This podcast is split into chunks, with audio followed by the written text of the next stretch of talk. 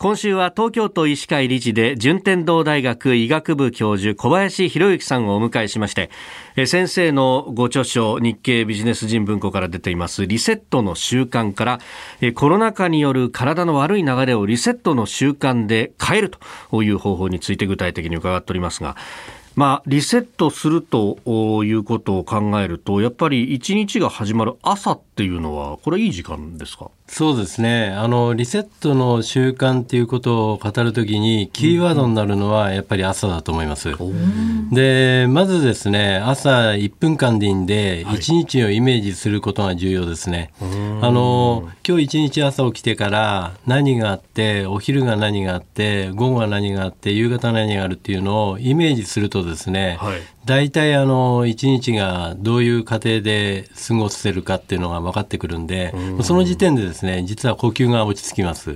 それがですね何も見ないでいくと大体うすら覚えで言ってるとですね、何か忘れてたりですね、はい、そういうことがパッと出てくるとそこでも自律神経乱れますから乱れた瞬間にまず3時間は戻りませんから。あそうなんですねですから、もうすごくですね、その朝の予定、いわゆるすべてを想定内にしとくっていうことが重要なことですね。うん、はい、確かにちょっと忘れ物があると、あれも忘れた、これ忘れたとか、で、玄関先でつまずいたりとかって、なんか重なるよなって思うのは、そういうことあるんですか？ですからですね、案外とそういう時もあるんで、ええ、あのよくドアのところにですね、酒と亀とかって書いてあるんですね。酒と亀。そうするとですね、うん、さは財布、うん、財布。けは携帯。携帯。とは時計。時計。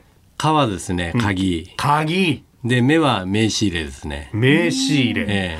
ああ。なるほど。いうことですね。はい。自分の中の砦みたいのを作っておくんですね。そういうことですね。はあ。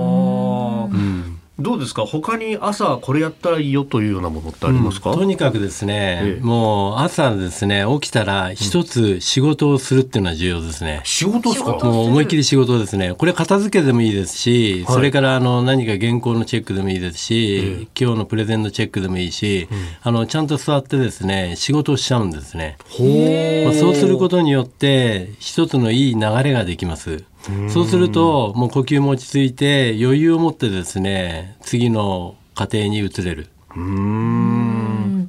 あとあのこのラジオを聞いている方、まあ、それだけでいい習慣がこう身についているんじゃないかなとも思うんですけれど、うん、なんかさらにこう何か生活習慣をリセットする方法ってありますか？あの皆さんによくこういう質問来た時にですね、はい、お伝えしたいのはとにかく朝ね、うん、今までよりも30分でも1時間でもいいから早く起きる。早く起きる。いややっぱりですねあの早起きはなんとかって言いますよね。あ言いますね。あのそういう利益がありますね。やっぱ心に余裕ができるんで、はい、余裕ができると人っていうのは呼吸がものすごく安定しますね。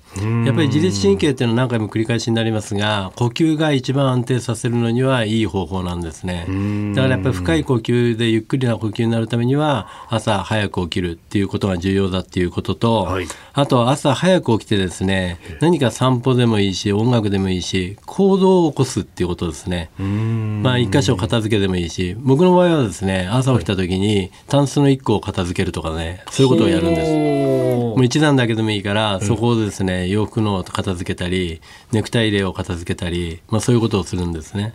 まあ、だからあの目的よりもその行う行為の意識ですね、まあ、それがすごく重要だと思います。はあねえー、朝1時間じゃ早く起きて、えーえー、この番組は朝6時からでございますけれども、じゃあ朝5時から朝ぼらけも聞いていただけたら、ね、ラジオ聞くっていうのはどうなんですか？いや、いいと思いますね。いいですか？やっぱりあの、その聞いてると、やっぱり意識が頭がですね、クリアになってきますね。やっぱり聞こうとしますんで、はい、まあ、いいですし、まあ途中に音楽が流れても、それはそれで癒しにもなってるし、うん。